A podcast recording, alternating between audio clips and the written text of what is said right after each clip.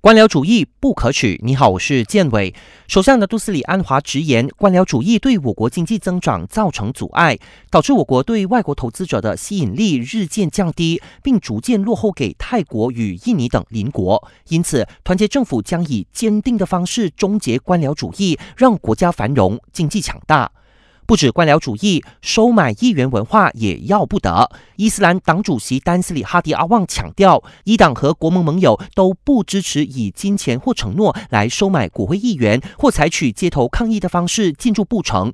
反观会通过民主进程和君主立宪制来改变政府。哈迪阿旺还说，日前坊间谣传为推翻团结政府的迪拜行动，是那些财雄势大、掌控资金的人士才玩得起的事。對目前遭限制拨款。冻结财务往来、资产被扣押的反对党而言是不可能的任务，以此与迪拜行动划清界限。